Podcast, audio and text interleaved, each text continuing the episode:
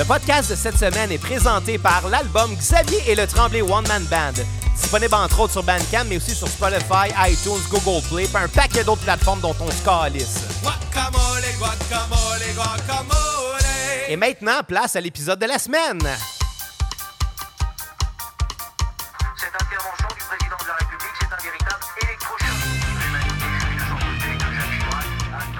Bienvenue à la cassette, le podcast musical qui s'intéresse à la discographie complète d'un artiste. Et aujourd'hui, on parle de Grimmskong.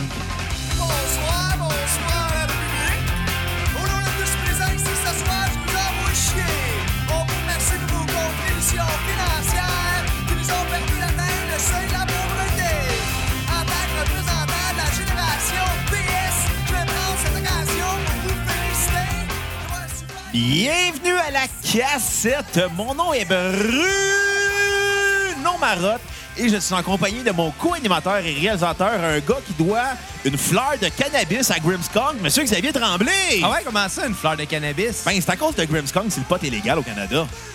Ben, moi, je pensais que c'était à cause de Justin Trudeau, là, le, le premier ministre du Canada. là. Oui, mais c'est à cause d'un ancien membre de Grimmskong, Boris Saint-Maurice, que le pot est légal. Parce que Boris Saint-Maurice était le bassiste de Grimmskong que sur les premiers albums dans les années 90 et euh, a quitté le groupe à la fin des années 90 pour fonder le Bloc Pot au provincial. Quelques années plus tard, il a fondé le Parti Marijuana. En plus des boutiques Compassion, où il fournissait du cannabis aux gens avec euh, des problèmes de santé graves, comme cancer, VIH, maladie en phase terminale, ainsi de suite. Et il a été recruté par le Parti libéral pour la légalisation du cannabis. Ben, c'est tout pour aujourd'hui. Revenez-nous à la semaine prochaine. Non, mais sérieusement, Bruno, est-ce que tu es en train de me dire que c'est tout l'effort d'un seul homme, ça? De Boris Saint-Maurice? Ouais. Mais je pense qu'il y a eu d'autres gens qui l'ont aidé. Bon, c'est ça. Fait que c'est pas Mais nécessairement... C'était pas de- des ambitions politiques de Boris Saint-Maurice. On sera obligé d'en acheter encore à quelqu'un d'un pharmacien qui a pas fini son secondaire.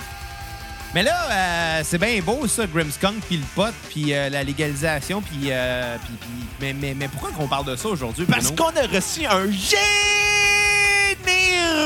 don de notre coco ami euh, préféré pour la journée, Ben, Dave Les Tourneaux. Dave Les Tourneaux, en fait, qui nous a envoyé un email. Hey, un- quand même un bon nom, un beau 20 Ça, je suis content. Je pense que... Make it rain, bitches! Non, non, mais j'ai l'impression que les gens qui donnent des, des, des montants un petit peu plus hauts que ce qu'on demande, c'est parce qu'ils tiennent vraiment ce band-là. Oui. Je pense que c'est des, des, des, fans finis, finalement, qui veulent vraiment savoir qu'est-ce qu'on en pense. Ou des fans de moi. Non, j'ai vraiment plus l'impression qu'ils trippent sur Grimmskunk que sur toi, puis euh, je le comprends un peu, puis je te côtoie depuis au moins 15 ans. fait que- Mais ouais, Dave Les Tourneaux euh, qui nous écrit en disant « Hey, mon nom, c'est Dave du Saguenay. » Fait que moi, je trouve ça drôle. Moi, je l'appelle euh, Dave du Saguenay. Ben, Dave, Merci, tu viens du Dave Saguenay, du je te l'apprends. Qui est un beau coin de pays, en fait. Hein? Euh, oui, puis il y a beaucoup de grosses bières là-bas. Ouais, en effet. Puis il y a beaucoup de belles microbrasseries maintenant. Au Saguenay, depuis euh, une dizaine d'années, là, c'est... il n'y a plus juste de la grosse Laurentide. La bière au bleuet. Oui. Ouais. Bon, hey, euh, fait que c'est ça, euh, Grimmskunk. Ben oui, Grimmskunk, euh, groupe euh, pionnier du punk rock euh, canadien et surtout québécois, qui a été fondé en 1988 à Montréal avec des... Les pas à Longueuil? Non, ça, c'est Groovy Hardvark. Asti, je mêle tout le temps tout à cause de Vincent P. Mais Vincent Ouais. P. qui est dans Grimmskunk, c'est Je laissé sais. finir la biographie... Je te laisse finir, qui a continue. été fondé par Franz Schuller, guitariste et chanteur, Joey Vol, le claviériste et le chanteur principal, qui chante en ce moment sur la tune Silverhead, le bassiste Alain Vadeboncoeur, Boris, Marc Boris Saint-Maurice à la basse, ou Marc Saint-Maurice ou Boris Saint-Maurice, comme vous le voulez, ainsi que Peter Edwards, guitariste euh, soliste. Euh, en la suite du départ de Maurice Saint-Maurice, euh, Todd Wishmer, il était le bassiste jusqu'en 2004, quand Vincent Peake, à la suite à la séparation de Groovy Allvark, dû à des raisons contractuelles de contrat de disque, parce que c'était rendu plus compliqué de faire de la musique que, que de que juste d'exister. Fait qu'il a décidé de se séparer. Euh, à cause de, de, de guer- de problèmes de contrat de disque. Finalement, ils sont de retour, ils font des shows, ils sont sur Slam Disc. Ouais. Et euh, Vincent Pig, maintenant bassiste et euh, chanteur sur une chanson. Qui était même aussi bassiste pour autre chose dans Ouais. les derniers temps. Avec mais là, Joe Evil, chose, qui on va se était- demander... Joe Evil de Grimmskong, qui était aussi dans Autre chose. Il jouait de.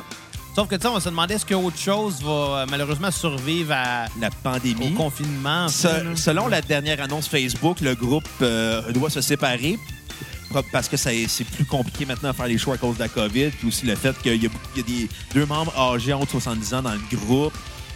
C'est un petit peu plus touché. Tu sais, le- rendu là, là, ces gens-là, là, tu sais, la manière que je vois ça, là, quelqu'un qui a une job euh, 5 à 9, euh, ben, excuse, contraire, 9 à 5. T'as travaillé 4 heures par jour, moi je t'engage comme premier ministre. non, mais quelqu'un qui a une job, mettons, de 9 à 5 pour toute sa vie, là, rendu à 65 ans, il est content de prendre une petite retraite. Mais tu sais, le gars qui a eu un band puis qui a fait ça toute sa vie, c'est ça qu'il connaît, qui a pas le goût de lâcher nécessairement, mais là, il y a ça qui arrive. Ouais. Puis avec, pour, pour nous, les- les- la génération de musiciens un peu plus jeunes, pas grave, là, un moment donné, là, Ouais. les, les- les spectacles vont recommencer, puis c'est un, c'est un bout lourd, euh, on s'entend à, à- à- à faire, mais au moins, tu sais, je me dis, un jour, moi, je vais remonter sur une scène. Quand t'as 70 ans, puis que là, euh, ça, ça arrive, là, tu sais pas si tu vas remonter sur cette scène un jour. Puis je pense que c'est plate un peu comme fin de carrière. mais en même temps, euh, moi je vais te citer Raymond Rougeau, le lutteur, Ouais. que lui a décidé de jamais annoncer son combat de retraite, juste au cas qu'il revienne, pour pas gâcher sa légende. Puis là, à l'âge qu'il est rendu, va-tu revenir vraiment, on Raymond? le sait jamais. Lui, il a dit, lui, il dit, lui, sa réponse est on le sait jamais, rendu à l'âge qui est. On le sait.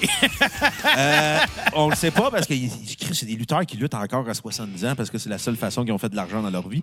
Mais non, c'est ça. Lui, il a décidé qu'il n'annoncerait jamais sa retraite à cause du fait que ça peut scraper sa légende puis sa, sa carrière en général. Parce a des musiciens qui ont dit qu'ils annonçaient leur retraite finalement se ils décidaient de repartir en tournée trois ans après. Dans meilleur des cas, c'est des stratégies marketing. là. Mais Jean-Pierre Ferland, il avait décidé que lui, il prenait sa retraite, il dit Ah, Je veux pas faire la même erreur que Félix Leclerc. Parce que Félix Leclerc, il, il avait 88. Il, avait- il était rendu très vieux puis il est décédé. Je sais pas s'il avait 80, c'est pas si important que ça. Mais quand il est décédé, il avait pas fait de, de show d'adieu. Jean-Pierre Ferland a décidé de faire une tournée d'adieu. Finalement, il est reparti en tournée une couple d'années après. Fait que ça a juste fait fuck you, man. là. Non, mais ça, ça le manquait, là. En tout cas, ouais, je le comprends, la- mais non, jamais de tournée de retraite comme Kiss a fait 28 fois. Ben, heureusement. Fait que qu'est-ce que t'as pensé du premier album euh, Euh, de Grimmskunk? Premier album, euh, l'album éponyme Grimmskunk, sorti sur le label Indica Records, chose qu'on a faite pour rendre hommage à Grimmskunk avant. Indica Records, qui est le label de Grimmskunk d'ailleurs, qui a mis au monde beaucoup de bandes qu'on a aimées euh, dans les des années 2000, euh, comme Les Trois Accords, Vulgaire Machin, Doba Caracol et euh, Xavier Caffine. Ils ont signé Voivod, les Sainte Catherines aussi, Barf, Les Écorchés. Et je pourrais continuer de même. hein. Bref, ben des bandes. Ben des bandes de la scène alternative. C'était le label le plus important de la scène alternative des années 2000. Euh, Grimmskunk, leur album éponyme. Tabarnak, c'est bon. En partant, ça commence très fort avec Silverhead, qui ouvre très fort. Le fait que le groupe fusionne euh, le prog, le punk ensemble, ce qui fait que c'est un clash qu'on n'a jamais entendu avant. Puis avant, parce que le punk, c'était très c'était anti-prog. Puis eux sont arrivés avec une mentalité de on peut faire du prog, nous, avec du punk. Ouais, absolument. Genre, ça va être des power chords, ça reste des tunes fucking complexes quand t'es Ça reste que c'est des riffs intéressants. Ouais.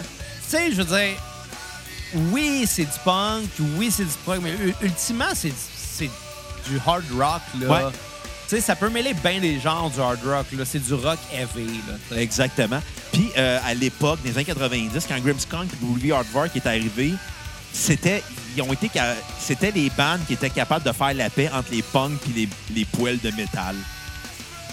Fait que tu sais, il y avait autant des Rasta que des euh, que des thugs qui aimaient le hip-hop qui allaient voir Grimmskunk, Groovy avec des métalleux et des punks. Tu sais, C'était une scène qui parlait à... C'est un genre musical qui parlait à tout le monde. Ouais, absolument. Je pense qu'avec ce premier disque-là, on, tous les deux, on a eu beaucoup de plaisir à écouter. Moi, je peux te le dire, là?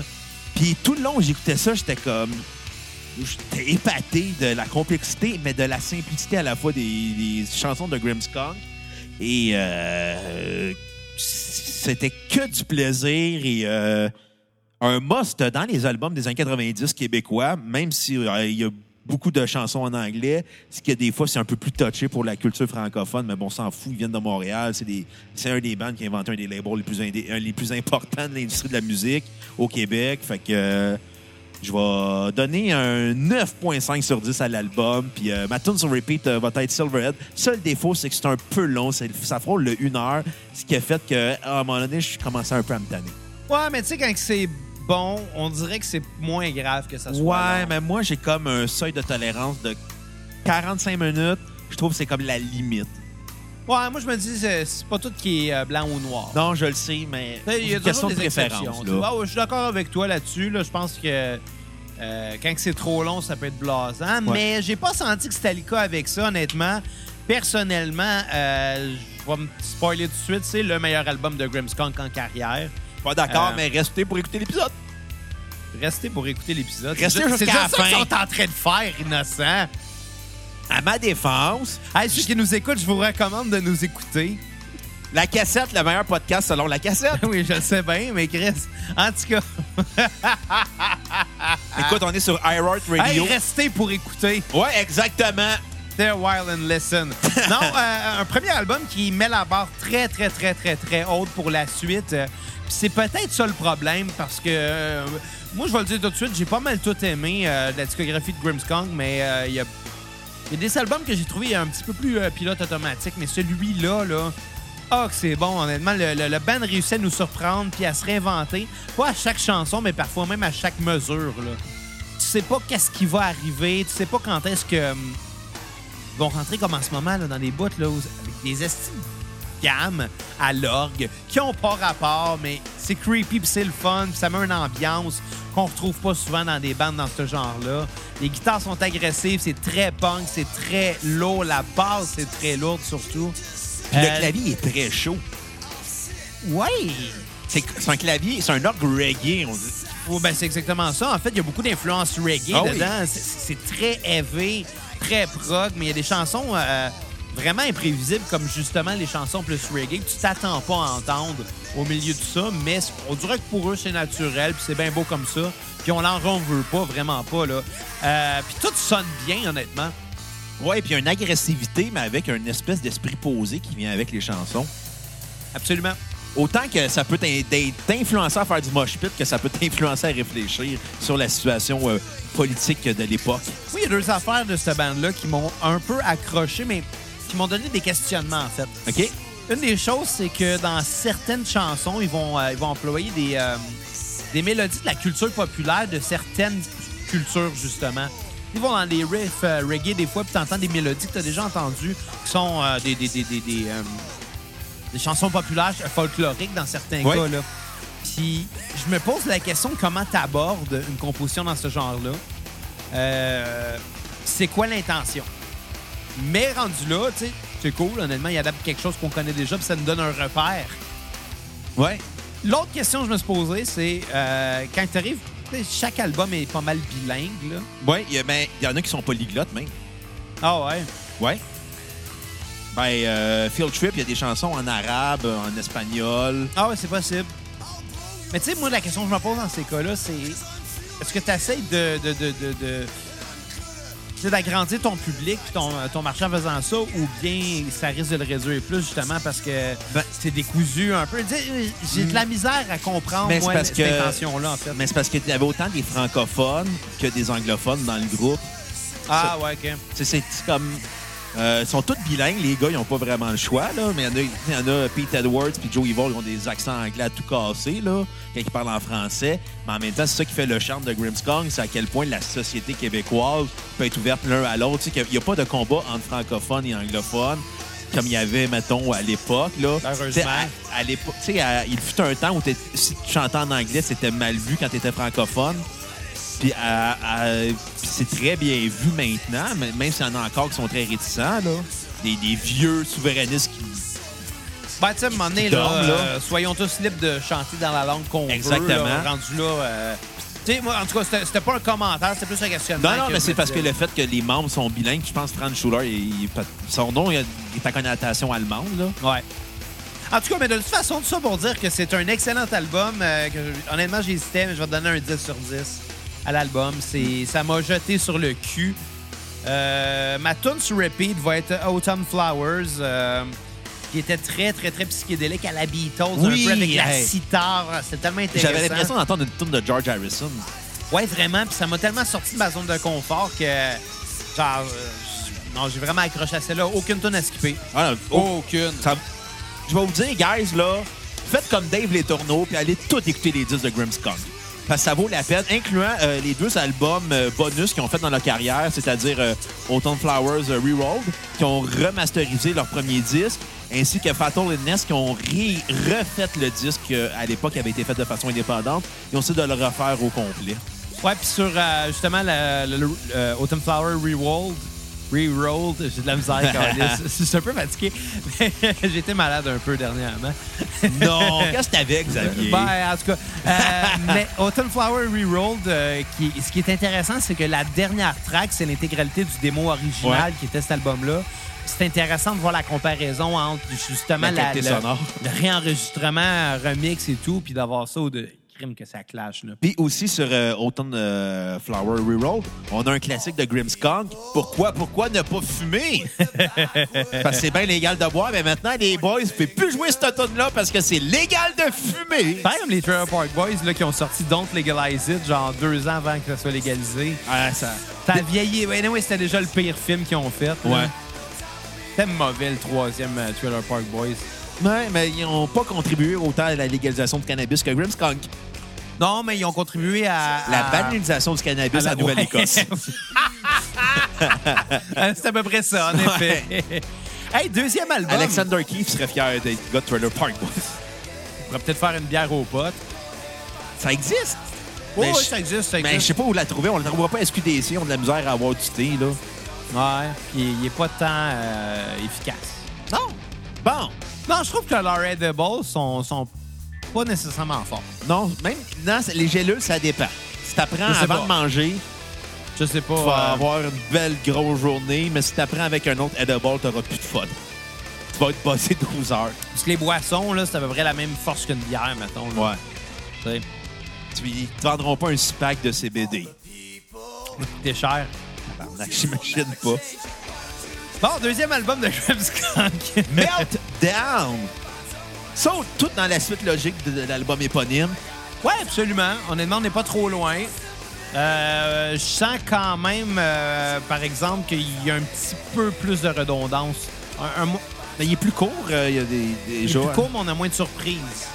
C'est vrai, mais je pense que la, la surprise se retrouve dans surtout les influences de reggae qu'il y a. Tu sais, je pense à une chanson comme La Vache. Ça, c'est une des chansons les plus surprenantes du. Ouais. Ça passe au- autant au punk, euh, au psychédélique, au folklore. mais, euh, mais cela dit, c'est un bon album. Là. Ouais, Euh, c'est pas aussi surprenant que le premier. L'effet de surprise n'est pas là, mais la force qui était sur le premier disque se retrouve. Ouais, puis c'est peut-être un peu plus tight. Oui. C'est plus puissant, c'est mieux produit. Euh, Il y a plus de reggae, euh, mais c'est un reggae qui est froid des fois puis qui est un peu glauque. Qui est très punk comme reggae. Ouais, c'est ça qui est. Ça, ça rappelait un peu Rancid qui était à la même époque, là, mais en plus élevé quand même. Ouais, parce que Moins sale. Ben, euh, je vais dire une chose. Rancid venait avec le son californien, la chaleur californienne, tandis que Grimmskong avec la, il vient avec l'espèce de froideur québécoise Ouais, de l'hiver.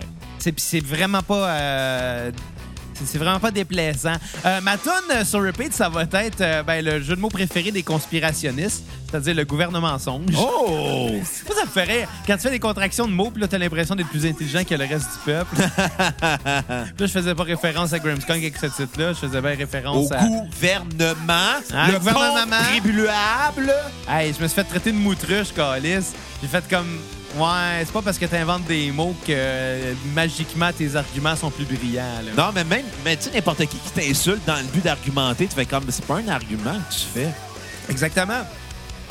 Exactement ça. Moi, j'avais un ami avec qui tu, voulais, tu discutais de politique, qui est comme, moi, mais t'as pas d'argument. T'es comme, mais c'est quoi ton argument? Ben, t'as pas d'argument, fait que je les écouterai pas. T'es comme, ben, tu veux juste pas tu veux- t'es juste borné à pas vouloir m'écouter. Ouais. Ça donne rien de s'assiner à quelqu'un qui est fermé dans la ça. Puis, puis, puis parlant d'être fermé, moi, j'ai pas été fermé à l'album euh, Meltdown. Non, moi aussi, Puis, euh, euh, j'ai ben, pas subi un meltdown en écoutant cet épisode-là, à cet, album-là. Non, honnêtement, pour vrai, c'était très bon. Je vais quand même donner seulement un 8 sur 10. Ok. J'ai trouvé justement que c'était moins surprenant, euh, mais c'était quand même très bien. Euh, pas de tonne à skipper, puis euh, ben, ben, ça va être à toi. Ben écoute, moi j'ai beaucoup aimé le disque, très surprenant. Moins bon que le prédécesseur parce qu'il n'y a pas l'effet de surprise de la majorité des chansons sur l'album Grimmskong. Par contre, Meltdown, il est plus structuré, il est mieux structuré, il y a moins d'in- il y a moins de on- on Il y a moins de moins. il y a moins de détours dans les chansons que sur euh, Grimmskong. Euh, mais c'est ça, mais l'effet de surprise n'est pas là, mais on est vraiment encore dans du très bon punk rock euh, avec euh, autant des chansons en français qu'en anglais. euh, avec un bon côté prog psychédélique. J'ai bien aimé l'ouverture en E mineur, une overture E minor, ou Yes. ouverture en Mi mineur, euh, pour, euh, vu que c'est bilingue, Grimmskong. Euh, ma tune sur repeat va être La Vache parce que c'est que ça déstabilise cette chanson-là. Elle passe par c'est une montagne russe de chansons-là qui passe par une multitude de gammes d'émotions. Euh, je vais donner un 9.2 au disque. Toujours efficace, toujours bon. Et euh, c'est à peu près ça. Je vais, je vais- je vais être très généreux aujourd'hui à la cassette. Euh, Ouais, moi aussi. c'est c'est le fun d'avoir un bon band qui a fait que des bons disques en carrière. Même s'ils sont pas tous au même niveau, ça reste quand même tous des très bons disques. Mais là, Bruno, on a tous les deux fait nos critiques. Ouais. Puis euh, Aucune tonne à skipper d'ailleurs. euh, il reste une chanson à, à- à- à cette partie-là de, de- de- de- de la playlist. ouais. C'est justement la vache. Fait que là, j'imagine que tu veux pas que je la coupe. Ben, on n'aura pas le choix parce que je veux pas me faire couper de Spotify en mettant un extrait. Parce qu'à cause des algorithmes maintenant de Spotify, c'est Ah non, mais je veux pas mettre de- d'extrait. Ok. là, Je veux savoir, tu laisses juste jaser, puis... Comme-moi là ta fin de semaine! Ma fin de semaine, ben, c'est ma dernière fin de semaine avant mon retour de vacances. Ah, c'est le fun, ça. Fait que j'ai rendu un hommage à Grimmskong. Fait que j'ai fait un Wake and Bake. D'ailleurs, euh, chanson sur l'album euh, Fire Under the Road, Waking and Baking. Puis j'ai fait un brunch vegan. Puis j'ai un j'ai eu un gaufrier en cadeau de la part de mes amis quand je me suis acheté mon condo pour ma pendaison de crémaillère. Et euh, il a plus servi que je pensais. Bruno, t'es- rendu une matante. Euh, je suis rendu Francis Redé. Non, non, t'es- rendu une matante. Tu vas avoir un golden doodle là, dans combien de temps, Bruno? Deux semaines. Ben, Combien de dodo, ça? 13. J'ai ri boire. Ça, c'est ma blonde qui a décidé de faire ça. Là. Ouais, Elle est fière d'elle en plus. golden doodle. Mais c'est mieux qu'un Golden Shower comme chez vous à Noël. J'ai ri boire. Euh, Golden Doodle, d'ailleurs, pour ceux qui savent pas c'est quoi, c'est Tout un le mix- monde sait c'est quoi. Hey, c'est un chien, mais pour ceux qui c'est savent un pas... chien que tu vas promener en gogoune. Ouais. c'est un mix entre un caniche et un Golden Retriever. Non, mais c'est cute, c'est correct. c'est- Ah oui.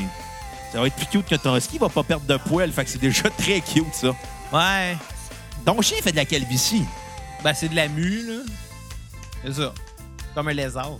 Ouais. Un peu cringe, ça. Ouais, c'est un peu. euh, c'est- c'est- Fait que ça, c'était le segment canin euh, de l'épisode sur Grimmskong. Exactement. Hey, ça faisait longtemps qu'on n'avait pas fait de la critique. Euh, honnêtement, Ouais. là, euh, je commence à me rendre compte qu'on est moins rodé. Écoute, euh, on s'excuse à Dave. Non, non, mais ben, là, non. Ben, si tu trouves pas tête, ben, honnêtement, euh, t'as entièrement raison. C'est le retour après quoi depuis le mois on de a fait mars? quoi, un, un break de trois mois. Puis le dernier épisode qu'on a fait avant la pandémie, c'est l'entrevue avec Hugo Mewdy. Ah, c'est vrai, ça. Fait que ça fait longtemps, puis je pense qu'on a fait une coupe de spéciaux. La dernière fois qu'on a fait de la critique, toi puis moi, je pense que c'était en février, genre, on a rendu au mois d'août, là. Ouais, c'est... C'est, capotant. c'est fucked up, une pandémie. Ouais, ben, gars, qu'est-ce que tu veux? là? Je veux dire, il faut, faut, faut... On va s'en sortir! Ben oui, exactement. Ça va bien aller. Hey, le dernier, la dernière qu'on a faite, c'était Bob Bissonnette. Au, le 24 février. J'ai l'impression que c'est l'année passée. ça. Puis l'autre avant, c'était Buckethead. Puis pendant euh, le, le mois de janvier, on n'a pas fait tant non plus de critiques euh, à cause qu'on a comme plein de retours à faire. Fait que c'était plus compliqué que prévu. en décembre, si on a passé le mois à critiquer des albums. euh, Puis en janvier puis février, on a juste fait genre des concepts pour... Chris, t'es en train de me dire, Bruno, que ça fait depuis le mois de novembre qu'on n'a pas fait de critique d'album? euh, février... À part euh, quelques exceptions. Mettons, on va dire, plus sérieusement, mettons, c'est depuis novembre qu'on n'a pas fait vraiment de cassette structurée. J'ai ri boire. Puis... euh, Ben écoute, c'est ça, à la vie, c'est imprévisible. Ça nous amène dans des parcours qu'on s'attendait pas. je pense que le dernier vrai qu'on a fait, c'était Blur, là. Je m'en rappelle même pas. Je buvais dans ce temps-là. Tu bois encore? Tu fais juste boire, rester d'ivrogne. Hey, le confinement, il était rough. Écoute, le confinement m'a fait réaliser une chose, c'est le fun d'être chez soi. Ouais. Oh, ouais, absolument. Puis euh, moi, j'ai trippé, il y en a qui n'ont pas trippé, Mais. Non, ben moi, ça m'a rendu anxieux. là. moi, non. été anxieux cette Moi, année. ça m'a fait Oh, économiser. Ah, si, j'ai vécu des moments stressants cette année. J'ai pris un coup de vieux, je suis rendu avec des rides dans le front puis autour des yeux. Puis des cheveux gris. Ouais. Je me suis rasé, mais j'en avais dans la barbe des poils gris. Ouais. Je suis rendu un monsieur. Moi, je commence à en avoir sur le chest. bon! Sur ce malaise, Sur ce pas malaise. l'être. Non, ben, c'est correct. Hein. Euh, ça, ça- ça me rappelle nos débuts de la cassette. Euh, je te dirais, là, je je suis plus capable de réécouter les épisodes. Des fois, Ben, c'est parce que ça serait bizarre que, que ta phrase ait été hey, Je suis encore capable d'écouter les premiers épisodes. Genre, t'es pas supposé t'écouter tant que ça dans la vie. Mais il fait une pause, j'écoutais la cassette avant de m'endormir. Parce que mes profs... Parce que moi, j'aime ça dormir à la radio ouverte. Des fois, j'écoutais Monsieur Fabi, mais on est le monde qui appelle Monsieur Fabi, c'est weird. Ouais, ça, c'est vrai. Bon, parlons de Phil Trip. L'album qu'a mis euh, Grimmskunk euh, vraiment plus sur la map francophone avec euh, sa chanson Gros tas de marde. Album euh, beaucoup plus euh, world beat. Ben, sais, ça va dans la, la- la suite logique du reggae qu'il y avait sur les Exactement. albums précédents. là. Ben, on retrouve des chansons en l'espagnol, en arabe, euh, euh, comme la pistolera. Pistolera, euh, Dream qui est en arabe. en- on, a, on a du ska sur l'album, on a du hardcore punk, du reggae. Du pop punk en plus avec euh, Gros tas de marde qui est Ben, tu sais, c'est tous des, des genres qui fit ensemble. Ouais, là. exactement. Puis euh, ça, c'est un des très bons disques de Grimmskunk encore. Euh, ultra il est déstabilisant au sens qu'il y a des clashs entre les chansons. Ça, c'est un bon band, ça, de Clash. Oui, d'ailleurs, elle écouté notre épisode sur The Clash qu'on a fait. il fait le pas en ce moment, Xavier. En ce moment, il y a un gros tas de marde dans, dans lui. C'était pas drôle. ouais, ça fait deux, trois jours que je suis malade, là. euh. Pas cool. Il file un meltdown. Tous mes mots ont des liens avec des titres de tunes de Grimmskunk. Là, en ce moment, tu te sens comme un parfait perdant. Bon, OK, fait que continuons avec ta maudite critique. Euh, euh, euh, c'est l'album. à la place de m'écœurer à cause de mes problèmes de santé. Oh my God, encore autre tune de Grimmskunk. Excuse. Donc, tout ça pour dire, euh, c'est- moi, c'est l'album que j'ai trouvé le plus surprenant dans la discographie de Grimmskunk, dû au fait qu'il y a des multitudes de, de- de genres musicaux sur l'album. Euh, on, est- on exploite beaucoup le fait aussi que Grimmskunk est euh, le représentant de cette génération euh, vers la fin des années 90, qui rentre aussi dans le même esprit qu'un disque comme D'Or Novembre, avec du world beat. Et j'ai de la misère un peu à comparer ça avec Dawn Novembre, par exemple. Dans l'esprit de vouloir intégrer des genres musicaux d'a- J'ai d'ailleurs. l'impression que c'est C'est pas la très distant. Dans l'esprit, dans l'idée musicale, non. Mais dans les paroles, oui, là. Ouais, peut-être. On s'entend dans, dans Novembre, il y a beaucoup de jazz, il y a du reggae, il y a du, euh, de la chanson africaine. Ouais, Il y a plus de reggae que de jazz, là. Euh, Belzébuth, c'est très jazz, la maladresse. funky. La maladresse, ouais, c'est... c'est- c'est- Manouche, c'est bon. Ouais.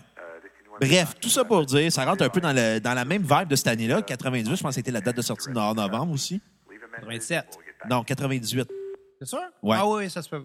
Excuse-moi, euh, je suis C'est pas grave. concentré sur autre chose. Oh! Hey, encore un autre jeu de mots en lien avec Grimmskong. C'était pas ça le plan, mais bon. En tout cas, euh, tout ça pour dire, ça rentre dans l'espèce de même vibe d'un renouveau québécois où ce qu'on est tout, on se trouve sur le monde à la suite de la défaite, de la défaite référendaire de 95.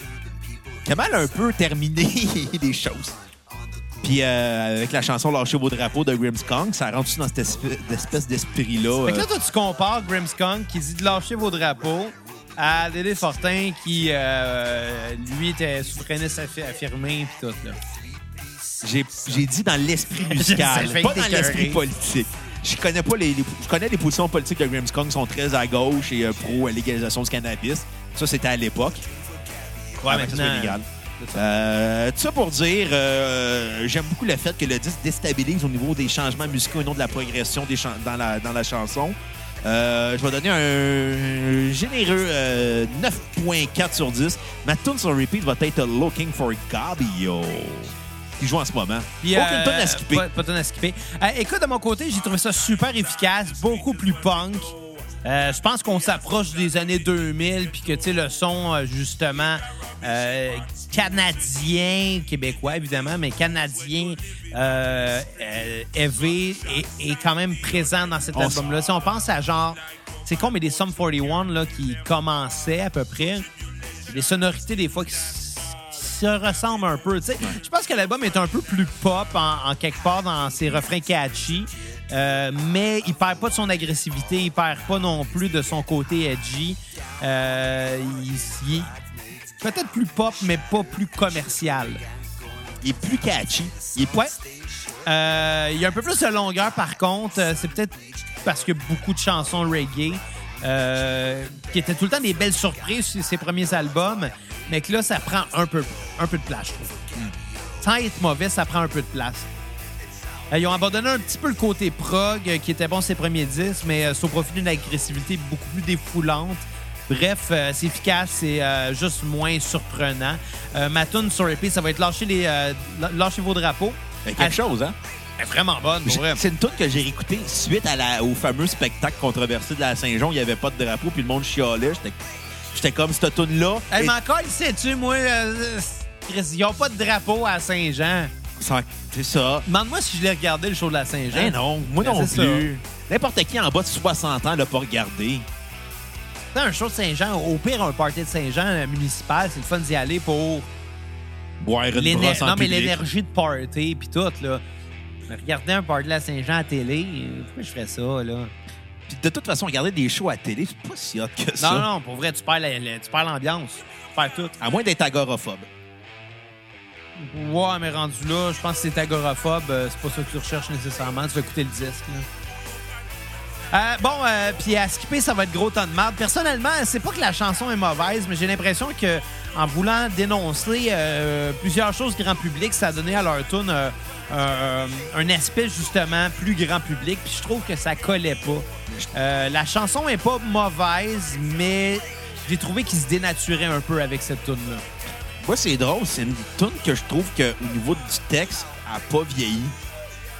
C'est qu'il y a tellement de cynisme dans cette ben, chanson. Je dis pas que c'est une mauvaise chanson, mais j'ai peut-être l'impression que euh, ça aurait peut-être fité avec un autre band qu'eux autres. Je sais pas, c'est bizarre. Ça pour dire que moi, Gros temps de marche, je trouve que c'est une tune qui n'a pas vieilli. Puis pendant le confinement, euh, avec tous les déboires que Donald Trump causait à la société, trouvais que ça, ça continuait d'être encore très pertinent comme chanson euh, au monde dans lequel euh, on vit. Plus ça change, plus c'est pareil. Hein? Ouais. Vive le cynisme! Et puis, euh, ben, ma, euh, ma note sur 10, ça va être 7. Oh! Ouais. Parlons de. On est rendu à 17 Wave? 7 Wave ou 17 Je pense Wave? que c'est ça, là. Ah ouais, Seventh Wave. Seven Wave, euh, l'album euh, Toronto de Grimmskong, qu'on pourrait dire. Ça fait Skydome.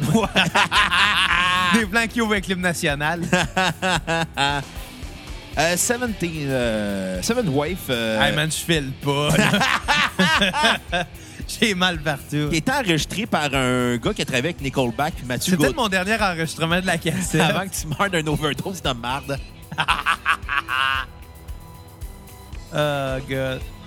Bref, euh, l'album euh, qui a été travaillé par un gars qui avait travaillé avec Nickelback euh, et Matthew Goodband au début des années 2000. Euh, c'est pas un album qui est déstabilisant, c'est un album qui est très classique punk, comme on pourrait dire, mais avec une touche très Toronto. Et c'est pas un album qui m'a grandement surpris, mais c'est un album que j'ai aimé malgré tout, malgré que c'était très zone de confort pour Grimmskong. Euh, le prog est disparu, euh, le reggae est, quasi absent.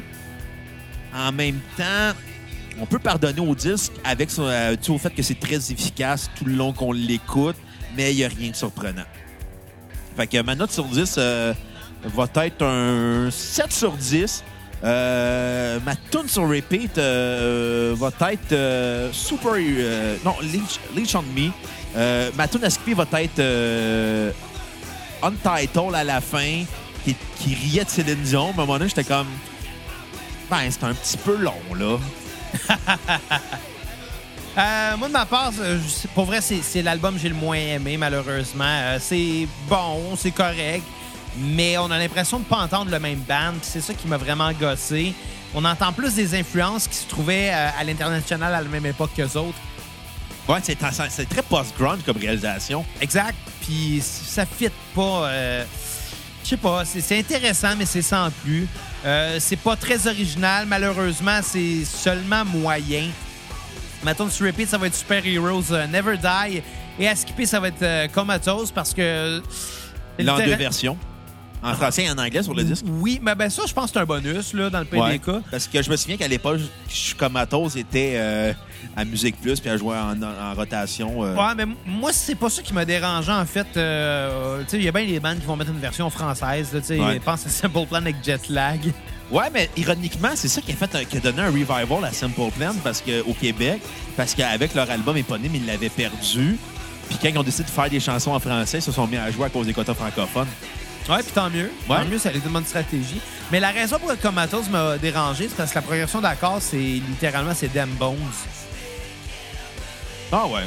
C'est honnêtement, c'était pas la même structure de chanson, mais j'entendais j'entendais Damn Bones là vraiment beaucoup. Ben, tu sais, on s'entend quand on écoute The Rock Show de Blink-182, on entend Blitzkrieg Pop, des Ramones. Ouais, mais ça c'est un, c'est un standard, c'est Ouais. un blues.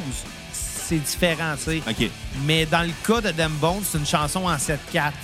Ah. Fait que rendu là, prendre un riff semblable dans une mesure irrégulière, euh, puis du 7-4, c'est pas évident nécessairement. là. C'est dur de faire euh, que c'est un hasard, là, tu sais. Bon, fait C'est qu'on plus ça est... qui m'a dérangé. On est-tu rendu à Fire Under the Roads? Euh, ben, on peut, on peut On va couper rendre. ça sec, là. Hein, yes, sir. Quel standard à la cassette qu'on a? Coupé sec, that's it, on vous aime. Ben, je suis malade, là. Ben oui, t'es un, un plein de marde. J'ai trouvé un truc, Bruno, pour aller chercher euh, du jus de pruneau au IGA sans, C'est être, quoi? sans être trop gêné. Euh, c'est de passer à la, à la caissière qui est euh, la plus vieille. Parce qu'elle est clairement Ok. déjà passée par là, elle, fait qu'elle ne jugera pas. Imagine si t'allais acheter des laxatifs à la pharmacie. Euh, ben, ben, tu sais, là, ça, c'est la place pour. Là. Tous les problèmes de santé, il n'y a pas de gêne, hein? Ah, ben, T'es sûr? Mais semble que ben du, ben du monde bullshit à leur médecin hein, pour, parce qu'ils sont gênés de leur situation. Ah oui, là, ça, c'est sûr. Mais dans ce cas-là, je veux dire... Je pense que l'exemple parfait, c'est Mike Ward à ses écoutes qui dit qu'il arrête pas de mentir à son médecin tout en parlant de son problème d'alcool à, à son podcast. T'allais dire à la cassette. À la cassette. Parce que la cassette est le meilleur podcast selon la Ben, cassette. selon toi, surtout, là. Euh, Moi, de plus en plus, je suis en train de t'écouter puis je fais comme moi un câlisse. Je suis en train de parler de mes problèmes de santé à, à, à toi. T'as déjà fait pire que ça, hein? Ouais, mais là, c'est pas de ma faute, là. Euh, J'ai vécu une semaine stressante. Comment ça? Ben, mon chien a failli mourir. Non. une semaine. Ouais, ben oui. là, Puis là, j'étais sénère. Puis depuis ce temps-là, j'ai pas fait de caca. Si j'avais mon chien, je broyerais en ce moment, mais comme tu viens de me déstabiliser avec ton anecdote, j'ai j'ai plus d'émo- j'ai plus d'empathie pour ton mais là, chien sérieusement, toi. j'ai mal au ventre. Je suis tanné. genre, Je je fais le pas, là. Va acheter du Vitamucil, va prendre une marche, je le sais pas. tellement Aïe, aïe, c'est pas facile, la vie. hein. Non. Euh, mais tu sais qu'est-ce qui est facile dans la vie? Écouter Fires Under the Road de Grimmskong euh, avec l'arrivée de Vincent Peake à la basse et au chant d'une chanson qui est parfait perdant, qui sonne vraiment comme du groovy. Ça sonne comme une tune que Vincent a fait. Hey les boys, j'ai pas eu le temps de l'enregistrer. Vous l'aimez-vous? Ouais, bon, on la met sur l'album. Lui, la fameuse anecdote de sa bass, là, ça, me fait rêver que ça m'arrive aussi, genre. C'est quoi l'anecdote? Ben, il y avait. ben, on, va, on va citer la provenance, la source. Euh, il avait raconté lui-même l'anecdote à Décideret. Euh, donc, euh, c'est d'une source sûre. Lui-même. Exactement. Donc, euh, je pense que c'est au début des années 90 peut-être ou à la fin des années 80. En tout cas, il était avec Groovy Hardwork. Puis il y a quelqu'un qui l'a amené dans un, un- un logement vide à Longueuil où il n'y avait pas de meubles. Il n'y avait rien. Il y avait juste plein d'instruments de musique à terre. Puis lui, il a vu une bass. Évidemment, c'est tout du stock volé. Clairement. Bah, c'est sûr que c'est ça. Tu sais, son petite peinture à grandeur pour cacher le numéro de série puis tout. C'était pas liquid paper, c'était comme plus- vraiment plus BS. que- Aucune idée, mais genre, sa base, c'était juste marqué au Sharpie Fender. Lui, il a fait comme, ben, tu sais, il l'a pris dans ses mains, puis il a fait au poids, c'est clairement une Fender. Parce qu'on s'entend, si ça avait été une Squire, Ça n'existait pas Squire à l'époque. ben, il devait avoir des imitations Ouais. des- de, de- de- Ça de date ces modèles-là. du milieu des années 90. Ouais, mais tu sais, probablement qu'il devait avoir quand même des, des, euh, des compagnies de guitare qui faisaient des Ouais. imitations. Puis, tu sais, on s'entend que la Fender Precision, C'est la première basse électrique de l'histoire. Donc, il y a eu énormément de, de copies de fait de Ouais. ça, là, puis de, de, de- d'imitations, justement. Là. Euh, mais reste que c'est ça, il l'a pris. Il est fait comme moi, mais qu'est-ce qu'il me dit que c'est une vraie Fender? Fait qu'il a dit au gars, je te donne 75$ pour. Il est parti. Puis tu sais, ces gars-là, eux autres, là, quand ils ont volé, il faut qu'ils vendent vite. Là. Puis aussi, c'est clairement pour des, de la drogue. Ben, bon, y a, dans certains cas, c'est des réseaux, là, ça Ouais. arrive, là, mais... euh, D'habitude, quand, quand quelqu'un a bien du stock volé, c'est soit pour payer ses dettes de drogue ou pour payer sa drogue. ah, quand c'est organisé comme ça, là, t'as un logement pour ça? Ou ben, ça se... Tu payes un appartement pour ça? Mais il n'y avait pas de meubles. Ça se peut que ça se voit chez eux, puis il était tellement cassé qu'il était tout, tout obligé de vendre. on- on sait pas, regarde. Bon. Euh, mais reste que le gars, il l'amenait chez, euh, chez son luthier. Ils ont décapé juste pour dévoiler le, le- le- le numéro de série. Puis justement, c'était une Fender, je pense, euh, Les années 60, 1968. dans, dans les derniers temps de Low Fender à l'époque, C'est ça, ça, là, ça doit valoir, là... des milliers de dollars. Je je veux pas dire n'importe quoi, mais c'est genre, c'est au moins 20 000 piastres facile. Une, une base Fender Precision des années 60, là. Puis elle est sur le bois, il a, il a tout- il a fait enlever la, la peinture Ouais. dessus. Puis il dit qu'il a tellement sué dessus là, que le bois, il bouge plus. Là. Il, a plus euh, il réagit plus à lui- aux différentes humidités puis euh, de température. Puis il y avait la fameuse joke de Radio Enfer sur Vincent P. qu'il suait tellement qu'ils ont changé le nom de Groovy Hardwork pour Gravy Hardwork. Ils ont dit ça à la radio Ouais. Enfer, je m'en rappelle pas. Moi, c'est. C'est dans les, dans les meilleures saisons de Radio Enfer, les trois premières. À l'époque, il y avait l'équipe d'auteurs originale avant qu'ils remplacent tout puis que le ton change. J'ai eu des anecdotes par rapport à ce changement-là. euh, de, de, bah, tu sais, j'ai un informateur qui vient de Buckingham. Là. Je sais pas si. qui est venu à l'épisode de si Watatata. Puis on l'a eu comme invité deux fois en plus Ouais, puis j'ai dormi dans le même lit que lui en France. en cuillère. Ouais, en tout cas. Mais c'est n'importe quoi? Mais euh, non, ça a l'air que, tu sais, lui, pour son livre, il écrit sur Canal Famille. Ouais. On va le citer, là, Simon euh, Portalance. Euh, Shout out, son, son livre qui est, qui est écrit euh, sur Canal Famille, il a rencontré euh, des auteurs de Radio Enfer. Puis à un moment donné, ils ont comme booké deux auteurs la même journée, back-à-back. C'était des auteurs de deux générations différentes. là. Il y en a un, c'était les trois premières saisons, puis l'autre, c'est les trois dernières. Les quatre dernières. Non, c'est vrai, excuse-moi, c'est Ouais, trois dernières. C'est pas n'importe quoi. Sûr que c'était sept, mais non, c'est six. 5 et demi. là. On s'entend que la sixième saison, c'est une La plus courte. demi-saison. là. Mais en tout cas, euh, euh, ça a l'air que la première entrevue a fini plus tard que prévu, fait qu'ils se sont croisés puis il y a eu un regard amer. Hi! Mais j'ai pas les noms et je les dévoilerai pas même si je les avais. OK, fait qu'il y a vraiment eu un mauvais souvenir. Hey, je sais pas si j'avais le droit de dire ça. Mais t'as pas nommé de nom, fait que techniquement, oui. Ouais. Fuck. Si t'as pas nommé de nom, c'est pas grave. Bon, en tout cas. euh, Bon, hey. euh, Sur ce fret, Ouais, on va ce- mettre un peu de feu sur la route. Fire Under the Road. Euh, et euh, je vais donner un 7.7 à ce très bon disque-là, qui ouvre très fort avec euh, Psychedelic a Wonder Drugs, America Sucks, Waking Bacon, Fire Under the Road. Et ensuite, on a un album qui est à la fois, qui retrouve ses racines prog, en plus avec un Vincent P qui est en forme à la base, parce qu'il est toujours en forme sur une base, Vincent. D'ailleurs, euh, je suis très jaloux de sa base, je veux le dire. Puis euh, j'aimerais ça que si Dave t'écoute, fais un don pour Groovy Hardwork, s'il te Mais moi, là, euh, je dis ça, ben, j'ai quasiment la même. hein. Moi, j'ai une, euh, j'ai une Fender Precision, mais euh, mexicaine, puis c'est une euh, 2018. 2019. C'est ça que j'en pense. Quasiment la même affaire. Ou- Ben, c'est pas Léo Non, non, Fender. mais je l'aime, ma base. C'est pas Léo Fender qui l'a fait, c'est Leonardo Fendaro qui l'a fait. Perso, j'aimerais ça avoir une, une base à cette époque-là. là. Ouais. J'espère que t'as de l'argent. Ben, c'est ça l'affaire. J'en ai pas. tu peux vendre ta maison, tu vas pouvoir t'en acheter une, mais je pense que t'auras plus de blonde après. Pas juste ça, je vais mettre où, ma base? Chez tes parents. Ouais. Ils vont être contents de revoir leur fils de 30 ans retourner euh, chez eux. Fait que 30 ans, il met de la misère à faire caca. j'allais citer ton, ta chanson éternel adolescent. Ah, ben, vas-y donc.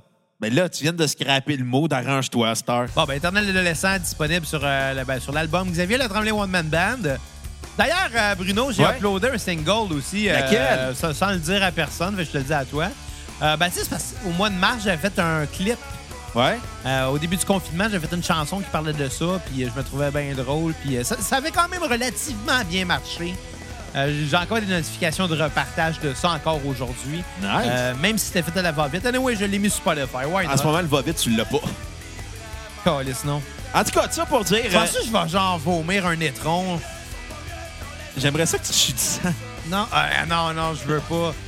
Je m'appelle pas Belbeden. En tout cas, ça pour dire euh, Groovy, euh, Groovy euh, avec sa chanson Parfait Perdant. Non, c'est une blague. Grims Kong avec la chanson Parfait Perdant va être la chans- ma chanson sur repeat parce que ça sonne comme du Groovy Aardvark avec leur show de Grims Kong. Ouais. Et euh, j'étais content de réentendre Vincent Pig chanter. Et euh, souhaitons un nouvel album de Groovy Aardvark un jour, qui sait? Puis pour les avoir vus en show une couple de fois, Groovy, dans les dernières années, allez les voir en show, comme Grimmskong, que j'ai vu en show d'ailleurs. euh, c'est deux bandes à voir. Euh, ma note sur 10, un 7.7. Aucune tourne à skipper. Tourne sur repeat, parfait perdant. Écoute, pour Fire, euh, Fires Under the Road, euh, il est en forme, les gars? Ouais, juste, anec- juste anecdote de même, là. Ah, OK. Euh, L'album a été réalisé par euh, Garth Richardson, le gars qui est derrière le premier album de Rage Against the Machine. Oh, tabarnak, OK. Et c'est Gigi Garth, faut dire, parce qu'il bégayait. c'est... sérieux? Ouais, c'est pour ça qu'il s'appelle Gigi Garth, parce qu'il il était bé- bégayé. Il bégayait. C'est drôle, Fait que quelqu'un a fait G Garth. Non, il a fait. Il, il était quelqu'un qui était adepte de numérologie. Il a fait non, deux G ensemble, ça marche. C'est pas bon signe. Fait qu'il était obligé de mettre 3 G. Ben fucké comme, comme anecdote. Je le sais. C'est la vie. Pas sûr que j'approuve. C'est pas moi qui l'ai décidé son surnom. Fires Under the Road, euh, les gars sont en forme. C'est un vent de fraîcheur. On dirait qu'ils ont, euh, ils ont comme. Ils ont eu du fun à faire ça. Ouais. Ont eu beaucoup de plaisir. Euh, par contre, euh, je sens qu'il n'y a, pas grand-chose à dire de plus. Euh, c'est égal à eux-mêmes, finalement, mais ça surprend plus. Je pense que rendu là, dans leur, dans leur discographie, j'appréciais, mais je m'attendais plus à grand-chose. Parce que tout avait déjà été fait, si on veut. Tu comprends? Ouais. C'est comme pas négatif, c'est super bon. Mais ils ont tellement mis la barre haute avant que je fais OK, fine, on est habitué. anyway, un 7.5 sur 10. euh, chanson sur repeat, America Sucks, puis euh, pas tonne euh, à skipper. Très bon album. C'est juste comparé aux autres qui l'est moins. C'est ça qui est poche quand les bandes commencent trop fort dès le départ. Ben, c'est dur à topper après. Mesdames, messieurs qui nous écoutent, faites des albums de merde au début, ça va être pas mal Comme plus. Xavier Tremblay. Exact! Moi, j'ai mis la barre super basse. Le deuxième va être un peu mieux, puis à un moment donné, m'en faire un qui va être bon. Ben, c'est pour ça qu'on a fait ça en cassette au début. Au début, tu te saoulais à la gueule, tu te rappelais plus de rien. Puis après, t'as arrêté de boire, puis c'est devenu des bons épisodes. La sœur a commencé à me soucier la gueule, mais je me rappelle. Exactement. T'es comme un, non. un alcoolique fonctionnel. En tout cas, en, en partie fonctionnelle en ce moment. aïe, aïe. Ah, c'est le fun, rire. J'aime ça, rire avec toi. Ouais. Mais t'es ennuyé de faire une vraie cassette. Ah, moi aussi, oui. C'est moi aussi, je m'étais ennuyé de ça, là. Mais... On s'entend, les derniers épisodes, on a eu du monde avec nous autres. Fait que tu sais, c'est pas un mano-mano, là. On en revient en formule classique aujourd'hui. euh, Ouais. Après- Toi puis moi puis nos deux. Exactement. Shout out à J'ai jamais compris l'expression toi puis moi puis nos deux, mais... Mais bon, Avant que t'arrives, j'écoutais un tueur si proche. t'es-tu masturbé? Euh, non, t'es Bruno. Non, euh, c'était une histoire qui me faisait bien rire parce que... Tabarnak! Après ma joke de masturbation est rien comparé à ça. Non, mais c'est- une histoire qui s'était passée à Sherbrooke. Sherbrooke! À Sherbrooke. Puis euh, c'était une histoire de- de- de- de- d'une prostituée qui avait eu des kids à genre 20 ans puis qui, euh, qui, se prostituait pour payer son crack. Tu sais- tu un classique, là, qui est tombé en amour avec son pocheur. Qui que tu es qui? Ben, son pocheur avait un autre blonde qui était aussi une prostituée, qui était aussi euh, accro au crack.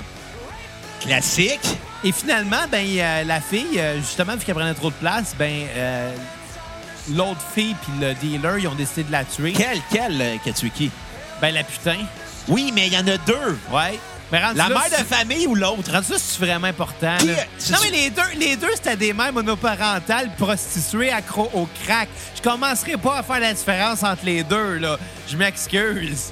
Fait que la bottom bitch puis le, le, le pimp, ils ont tué la putain. Mais elle a survécu finalement, puis elle les a stoulés. Mais tout ça pour dire, euh, j'écoutais ça, c'était un T'as-tu classique. des photos originaux des criminels? Dans le temps, ils faisaient ça. Maintenant, Oui, ils ont- oui, oui, il y avait, il y avait les photos originales, puis il y avait... Puis tu sais, tout le monde qui était témoin dans, la, dans le documentaire, Ouais. on dirait qu'il y a tous des problèmes d'élocution. Euh, puis la fille en question qui a eu la tentative de meurtre, finalement, la, la, la prostituée, ben, à la fin, c'est ça le punch, elle n'est pas morte. Fait qu'à la fin, elle témoigne. Mais on avait besoin de sous-titres. Hi, OK. Comprendre, là. C'est comme, quand, quand- quand- c'est comme quand je regardais Tiger King. Tu sais, t'as le gars qui a, qui a plus de dents. Là. Ouais! Lui, il aurait dû y mettre des sous-titres. Je comprenais rien quand Ouais, il parce qu'il y parlait. avait un accent sudiste en plus. Ouais, mais là. il manquait 22 dents À peu près. Peut-être même plus, là. à cause Crystal Meth.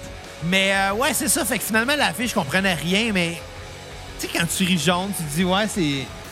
C'est comique, mais ça existe euh, dans la vraie vie, puis là, ça, c'est moins drôle. Mais tu sais, qu'est-ce qui est le fun? C'était le feu. Ouais! Parce que hier, Mac a tenté de se battre contre le feu pendant je sais pas combien de temps. puis Moi, j'ai abandonné. Mais revenons en 2012 euh, avec l'album Set Fire, euh, qui est mon En album. 2012, c'était l'été des divans, ça. Oui, mais c'est un des albums que j'ai écouté le plus en 2012, que j'ai acheté parce que notre ami Claude Rajotte l'avait très bien aimé à son émission Rajotte à Musique Plus. Je l'ai acheté, j'ai fait. t'es influençable. Mais en même temps, j'ai entendu les tunes, fait j'étais disponible sur YouTube. Ah, OK. Fait que- tout pardonné. Exactement. Puis euh, on, est en, on est en 2012. C'est un- c'est un- c'est une période weird politiquement partout dans le monde, autant au Québec, euh, dans les pays Aussi arabes. weird que 2020. Je pense qu'on a revu 2012, mais sur l'acide. Sérieux, là, je me demande, dans 20 ans, c'est quoi les souvenirs qu'on va avoir de, de 2020? J'ai, je c'est- qu'est-ce qu'on devrait faire pour euh, la spéciale de fin d'année à la cassette? Spéciale 2020. Ah, tabarnak. Non, mais hey, il est arrivé quelque chose. Ah oui, euh, l'explosion qu'il y a eu à Beyrouth, Ouais. c'est horrible. Tabarnak. Mais quand j'ai vu ça, j'ai fait ah, business as usual. Là. On est tellement une année atroce que tout ce qui arrive, c'est des événements qui n'ont pas de calice d'allure. Écoute, moi, le meme que j'avais vu au mois de mars, c'était comme tout ce qui s'était passé de janvier à mars. La, la guerre qui a la Troisième Guerre mondiale qui a fait éclater avec l'Iran, euh, les pro- le problème de COVID, euh, les problèmes politiques euh, aux États-Unis quand ils voulaient les destituer feux en Trump. Australie. Exactement. Puis à la fin, c'était juste marqué And Carol Baskin kill her husband. mais moi, j'ai revu. finalement, ce meme-là, il finira jamais. Mais c'est-tu le meme des deux gars dans le truck là, qui jasent? Non, non, c'était juste une liste. Ah, OK, OK. Parce que moi, j'ai vu un meme que ces deux gars, aussitôt qu'il en, rajoute tout le temps, l'autre, est tout le temps de plus en plus découragé. Mais ce meme-là, ça fait quatre fois que je le vois passer au travers des mois. Puis il il est de plus en plus long. puis Je suis comme tabarnak! Il y a des fucking murder hornets. 2020 ne finira jamais. J'ai peur, là. Écoute, le 3 novembre, Mais c'est de merde. Le 3 novembre, ça va être genre euh, une, savoir si 2020 va bien finir ou non.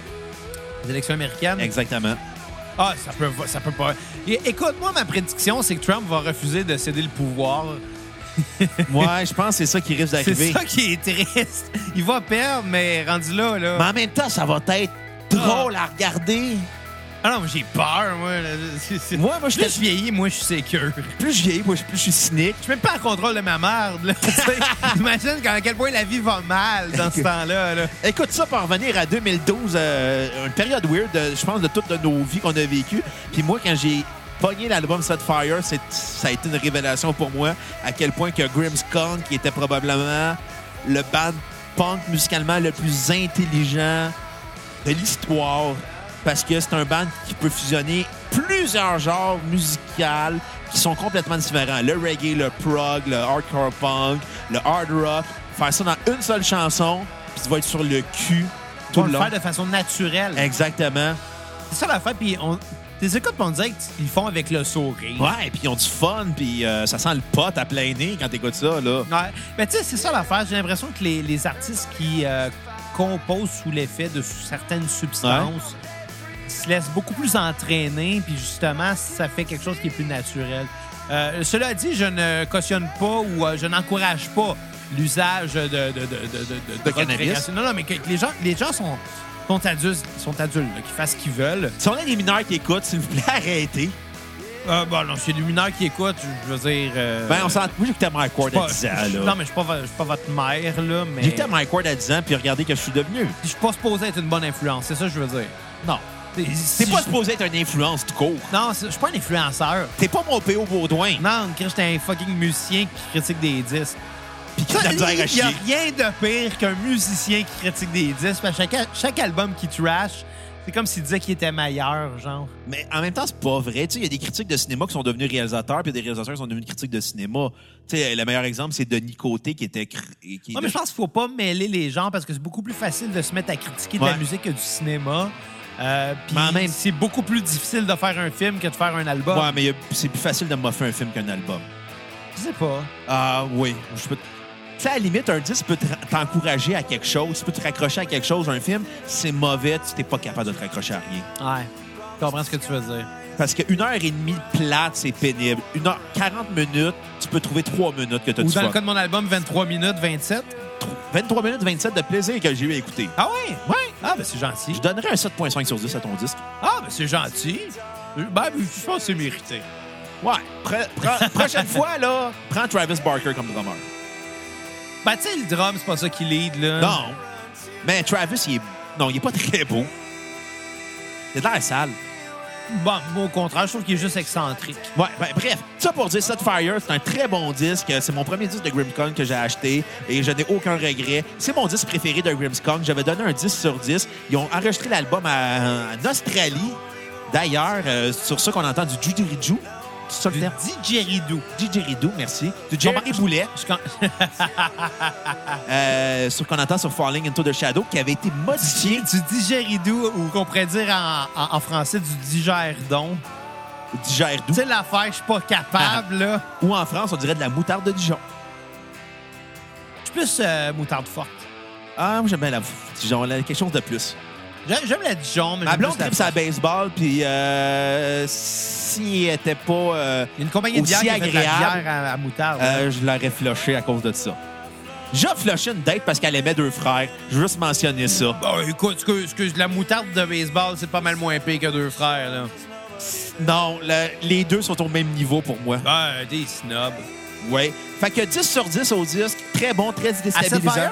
Ah, j'adore ce disque-là. Mais moi, c'est mon disque préféré de Rimskong, mais il est arrivé à un bon moment dans ma vie en 2012. Non, souvent, la nostalgie, ça fait ces C'est pas juste la nostalgie, c'est la complexité musicale, le fait aussi que Oui, il y a c'est sûr, mais ça te fait cet effet- effet-là parce que ça. tu l'as connu à cette époque-là.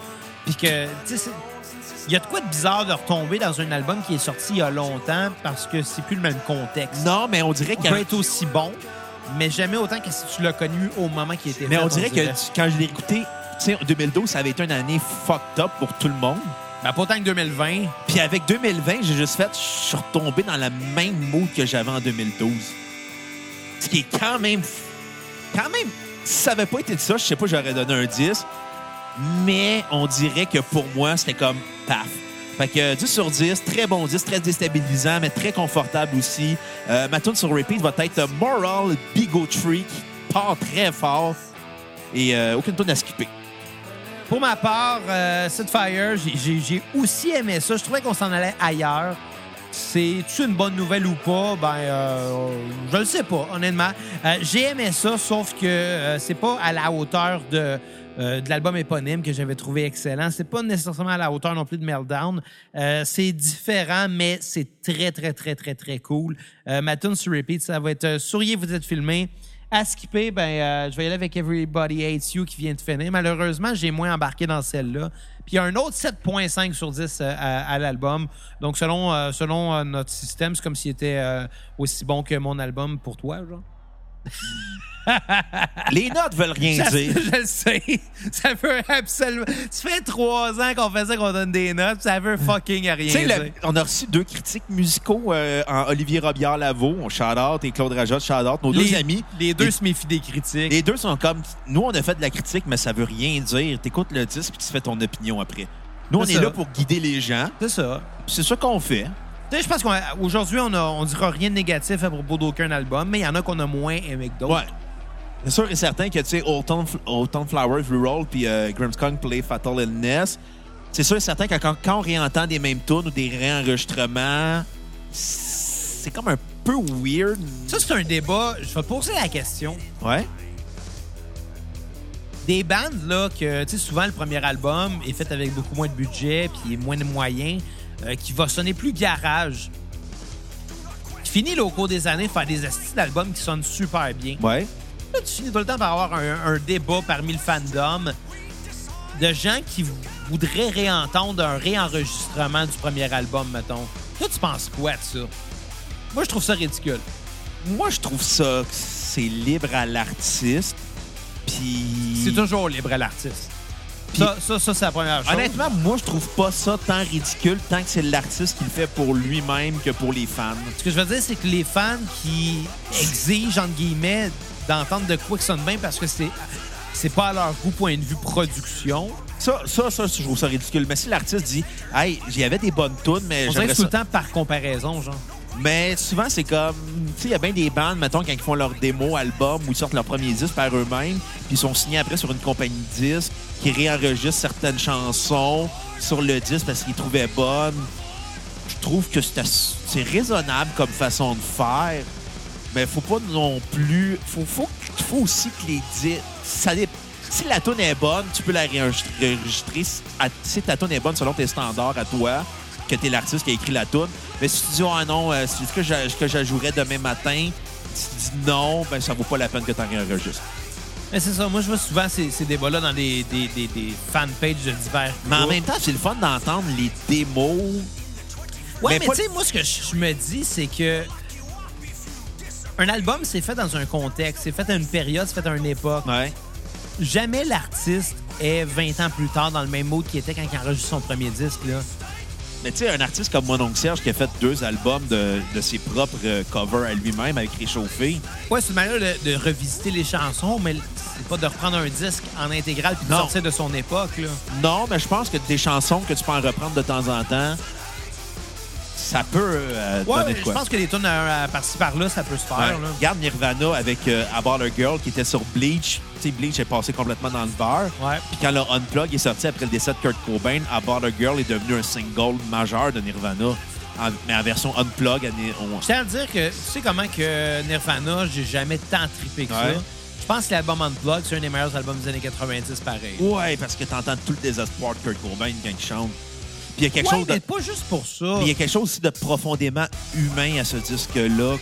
Je pense que comme le band est en, est en dehors de son contexte live Ouais. habituel, puis qui est vers quelque chose de plus... euh, Sincère? Non, non, pas du tout, en fait. Euh, le fait qu'ils soient euh, tous acoustiques sur un genre de plateau de télévision, ça fait beaucoup plus cadré que ce qu'on est habitué de voir avec Nirvana. Ouais. Mais Puis le fait qu'ils le rendent aussi bien, ça prouve que, OK, ils ont beau avoir fait de quoi qui est garage puis qui est grunge, là, tu sais, depuis le début. Tu vois que ça reste des bons musiciens puis c'est ça qui le prouve. C'est pas la complexité de ton écriture qui le prouve, c'est comment tu es capable de l'interpréter dans n'importe quel contexte. Puis je pense qu'autant on aime Nirvana, mais je pense que le Unplug qui a été sorti suite au décès de Kurt Cobain a rajouté de quoi de plus. Oh, une mythique. La mythique, mais pas juste ça. Je pense que ah, tu sais, le Unplug, ça fait partie des, des derniers shows, dans la vague des derniers shows de Nirvana aussi, ce qui rajoute encore quelque chose de plus. Tu sais, comme le dernier show des colocs que, que j'ai en DVD et qu'ils ont fait euh, sur euh, les plaines d'Abraham. Tu le vois, là, t'es t'es sur le cul à quel point tu te rends compte que Dédé était down, là. Mais il a fait un des meilleurs gars que j'ai entendu dans ma vie. C'est quoi? Le McDonald's, ça pue.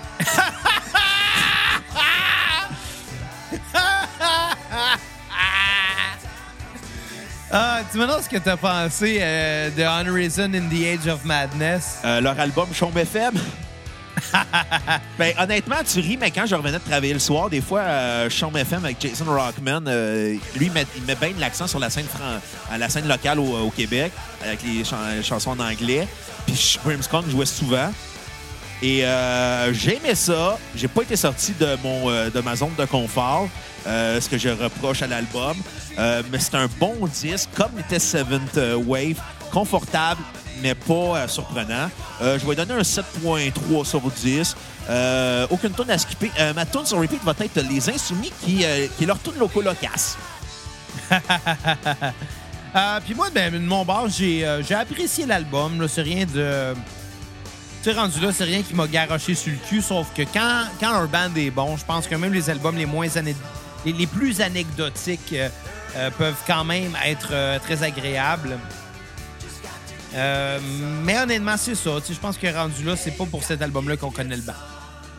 Non, c'est pour leur stock des années 90. Exactement. Puis il n'y a rien de mal à ça à un moment donné. là. Mais ils ont fait leur euh, légende dans les années 90 avec leur label Indica Records, entre autres. Ça a été dans les premiers artistes à- au Québec à s'auto-produire et avoir parti leur propre label. Là.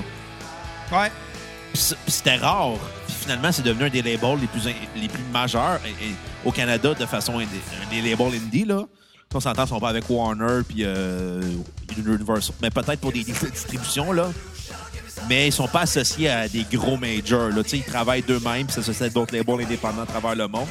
Puis c'était un des bands aussi qui a été influent pour les artistes qui ont voulu s'autoproduire. Un band comme Exterio, si Grimmskunk n'avait pas été là, probablement ça n'aurait jamais existé. Non, c'est ça, ça l'a ça l'a cédé le passage. C'est ça, ça l'a montré aux artistes que, hey, il a personne qui veut te signer, pars toi ton propre label, tu vas pouvoir avoir ton propre succès. Puis maintenant, ben, c'est même plus nécessaire d'avoir un label. Mais non, ben, le- on a notre label maintenant. Ouais, c'est ça qui est drôle. hein. Moi, quand, j'ai publié mon disque, il a fallu que j'inscrive c'est quoi le nom du label. Sinon, ça leur aurait appartenu, euh, ben pas appartenu, mais ça aurait été signé sous, euh, sous le label de- du, distri- du distributeur. Puis j'étais comme, garde on va être plus professionnel. Fait que moi, j'ai fait, bon, la cassette Records. Fait qu'on est rendu un label, mon Bruno. En plus, on a une business, fait que on va se laisser sur quel tune, Xavier? Mais juste avant, on va faire nos plugs. Si vous voulez aller écouter le Xavier One Man Tremblay Band, Pas ça, le titre. non, c'est quoi? Corrige-moi. J'ai riboire. J'ai riboire, Bruno. Je fais exprès. T'as pas fait tes Je recherches. fais exprès pour petite plug, ça s'appelle Briser le quatrième mur, Ah, connard. ok, ok, c'est ça. ça c'est dans le- le- l'album Xavier et le Tremblay One Man Band, qui est un disque que j'ai enregistré en totalité, euh, tous les instruments par moi-même. Fait que ça a été euh, Bravo. un long processus, euh, mais euh, qui est finalement terminé. Jusqu'à temps que j'en sorte un autre. Ben ouais. Anyway, c'est disponible partout euh, iTunes, Spotify, Google Play, euh, Deezer, euh, Tidal. Ouais. C'est ça le nom de Tidal? Tidal? Tidal. En tout cas, peu importe, je parle pas, je parle Je- pas ce mot-là. C'est bon. si vous voulez suivre Planète Alternative qui est de retour. euh, Ah oui, t'es de retour? Ouais, l'épisode, euh, ben, je vais l'enregistrer demain, mais là, on brise pas le quatrième mur. Il va Ah, être sorti avant l'épisode de Grimmskong. Ah, c'est bon. Fait que tout ça pour dire Planète Alternative est de retour et Grimmskong fait partie de la liste de cette semaine. Et euh, n'oubliez pas, de, si vous aimez la cassette, likez-nous sur Facebook, Instagram, Twitter, Snapchat, MySpace, Musique Plus, MSN, name it. OnlyFans. Exactement. Euh, Xavier se montre les mamelons. je montre ce que je fais aux toilettes. Tu fais pas grand-chose, si tu veux mon avis. Euh, Justement, j'ai pas encore de fan. Exactement. Mais tu vas en avoir besoin d'une quand tu vas être libéré.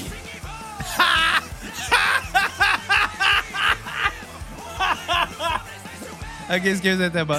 Si vous vous sentez généreux comme Dave du Saguenay, c'est simple, vous allez sur Facebook, vous cliquez sur l'onglet Acheter pour un nombre de minimum 10 On fait un épisode complet de la cassette sur une cassette VHS, discographie d'artistes, euh, top 10, name it, vu qu'on est en jazz? On veut faire plein de concepts maintenant. Ah ouais? On est ouvert à tout.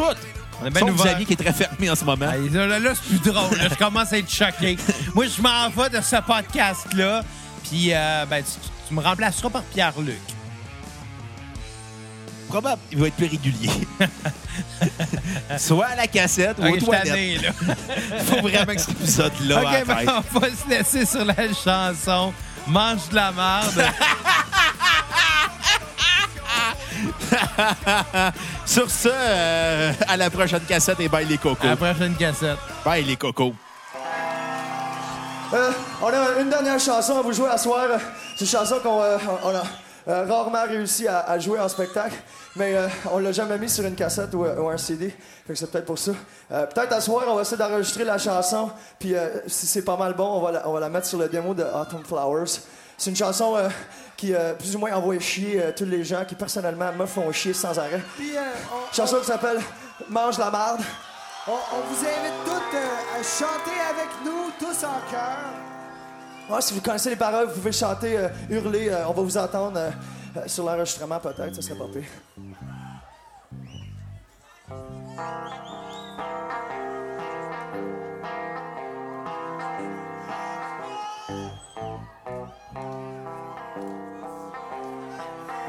Salut Vincent.